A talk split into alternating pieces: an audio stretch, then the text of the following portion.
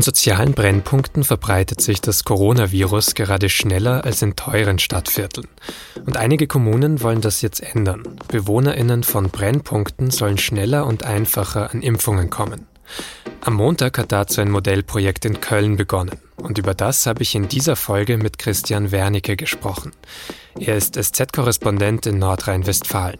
Sie hören auf den Punkt den SZ-Nachrichten-Podcast, heute mit Vincent Vitus Leitgeb.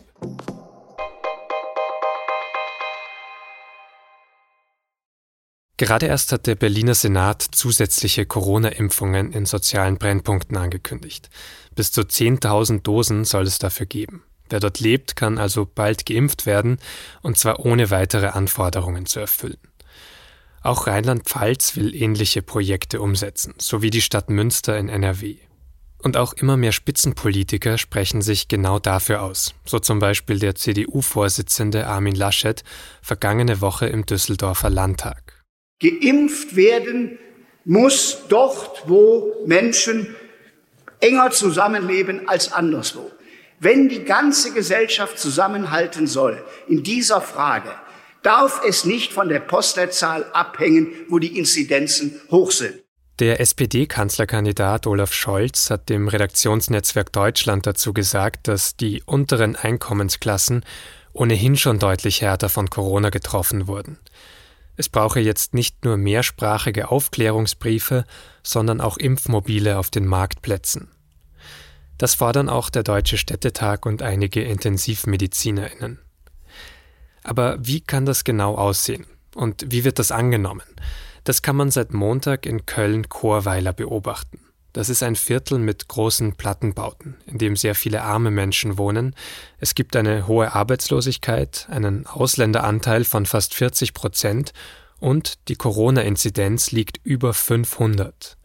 Das ist dreimal so hoch wie der Kölner Durchschnitt und zehnmal so hoch wie in den teuren Vierteln im Westen von Köln. Und wie das mobile Impfprojekt dort angelaufen ist, habe ich den NRW-Korrespondenten der SZ Christian Wernicke gefragt. Christian, vielleicht fangen wir mal bei deinen Eindrücken an. Kannst du dir erklären, wieso die Inzidenz gerade in Chorweiler so hoch ist? Am leichtesten lässt es sich, glaube ich, erklären mit dem Fahrstuhl. Also wir haben dort ähm, Hochhäuser, mal fünf, sechs Stockwerke, aber vor allen Dingen eben Hochhäuser zwölf bis zu 23 Stockwerke. Und dann stehen acht oder zehn Leute und warten, dass ein Fahrstuhl kommt. Nicht alle tragen Maske. Und dann heißt die Regel, äh, eigentlich sollen da zwei, maximal drei Personen in den Fahrstuhl rein, wo normalerweise zehn bis 13 Leute reinpassen. Und natürlich, wenn die Leute dort äh, lange anstehen, werden die ungeduldig und dann steigen eben doch vier oder fünf Leute in den Fahrstuhl ein. Und man kann in die, unter diesen Lebensbedingungen dem Virus nicht ausweichen. Zweites Beispiel Quarantäne.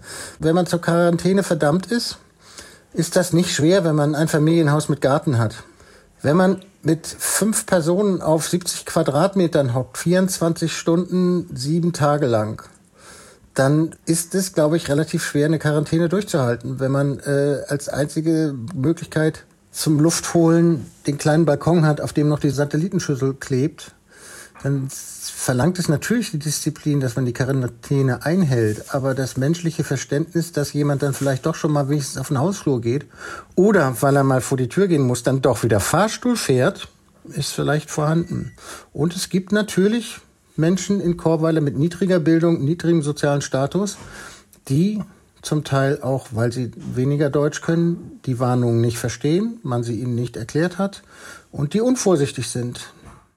Von wem ging denn da dann die Initiative aus, gerade in diesem äh, Viertel Impfaktionen zu starten oder ein mobiles Impfzentrum aufzubauen?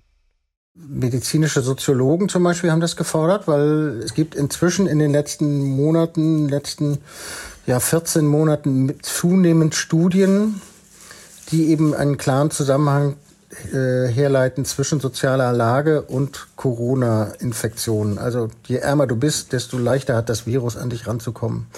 Die, die Tatsache, dass man impfen geht in sozialen Brennpunkten, folgt eigentlich derselben Logik wie bei anderen Prioritätsgruppen auch. Wer besonders gefährdet ist oder man andersrum gesagt, wer besonders ansteckend ist, der soll vielleicht zum Wohle der Allgemeinheit früher geimpft werden. Frau Reker, die Oberbürgermeisterin von Köln, hat es so gesagt, dieses Programm ist ein Akt der Gefahrenabwehr und zwar für die gesamte Stadtgesellschaft, weil viele dieser Menschen, die in Chorweiler wohnen, arbeiten ja in anderen Stadtteilen. Sie arbeiten in einfachen Berufen mit, mit vielen Kontakten. Sie arbeiten vielleicht in, in Industriebetrieben. Sie fahren mit Bussen und Bahnen, weil sie häufig kein eigenes Auto haben. Also die Ansteckungsgefahr von Chorweiler bleibt nicht in Chorweiler. Und wie läuft das dann konkret vor Ort ab? Kannst du das beschreiben? Also jeder, der möchte, kann einfach zu diesem Impfmobil hin, wird aufgeklärt und bekommt eine Impfung. Das läuft so ab, dass ein blau-weißer Impfbus, da steht Rettungsbus drauf, der steht da für jeden sichtbar und dann kann jeder, der will, dorthin gehen und sich in die Schlange einreihen und hoffen, dass er drankommt, solange die Impfdosen reichen. Berechtigt ist jeder aus dem Stadtteil Chorweiler. Und weil du schon gesagt hast, solange die Impfdosen reichen, ich habe in deinem Beitrag gelesen, dass es jetzt nicht so wahnsinnig viele sind. Wird das nochmal ausgeweitet, wenn das aufgebraucht ist? Die Stadt Köln hat bisher auf ihre eigenen Reserven zurückgegriffen. Das ist der moderne Impfstoff. Die wollten am Montag mit 300 anfangen, die waren aber schon nach ein paar Stunden vergriffen. Und dann hat man nachher am ersten Tag allein 580 Leute schon geimpft. Also die Stadt Köln hat noch Reserven, aber nicht sehr viele. Das Land hat 1000 Johnson Johnson dazu gegeben. Warum? Weil das ein Impfstoff ist, der muss nur einmal verimpft werden und der ist besonders gemeint für Leute, die man nicht so leicht wiederfindet für die Zweitimpfung. Also zum Beispiel Wohnungs- und Obdachlose. Das Land weigert sich aber, das ganze Sonderprogramm mit extra Impfdosen zu beliefern oder zu versorgen, weil der Gesundheitsminister Laumann von der CDU sagt, wir haben auch andere, die sie brauchen, eben zum Beispiel die Verkäuferinnen oder die Busfahrer, die sind alle noch nicht durchgeimpft.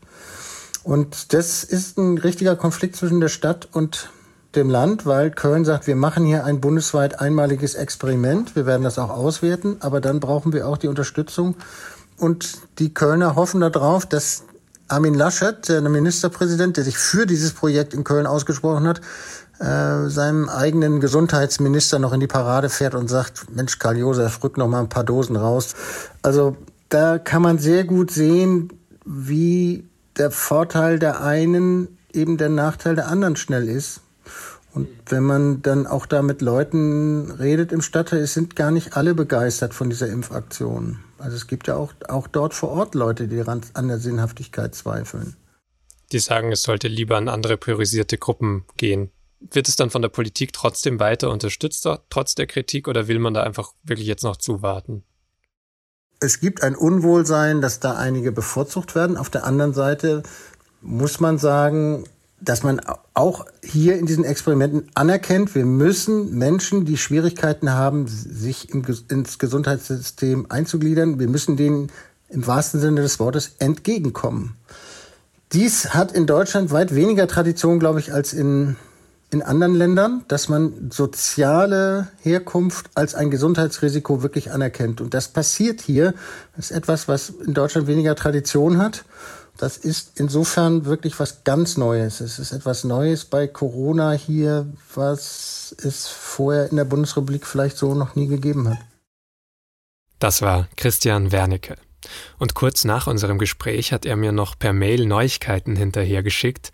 Der Konflikt zwischen der Stadt Köln und dem Land NRW um die Impfdosen dürfte jetzt nämlich gelöst sein. Gesundheitsminister Laumann hat in einer Pressekonferenz angekündigt, es soll 100.000 Impfdosen vom Land für solche Impfaktionen in sozialen Brennpunkten in ganz NRW geben.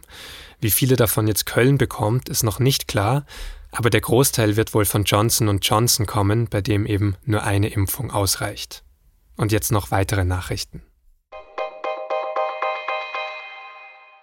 Die Pandemie wird wohl vor allem für jüngere Generationen Langzeitfolgen haben.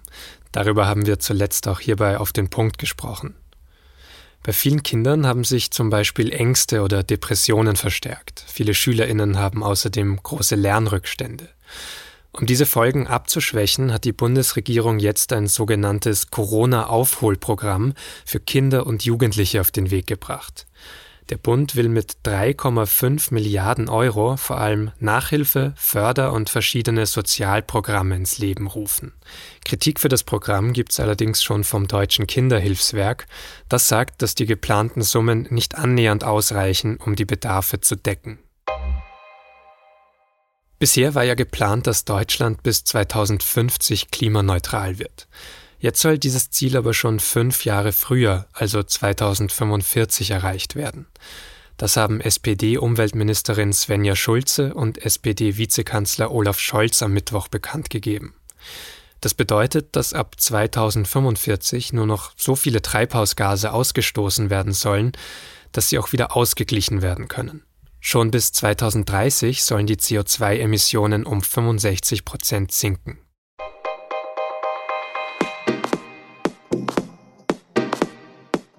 Weil wir in dieser Folge ja schon viel über das Impfen gesprochen haben und für viele auch der eigene Impftermin näher kommt, habe ich zum Schluss noch einen Tipp für Sie.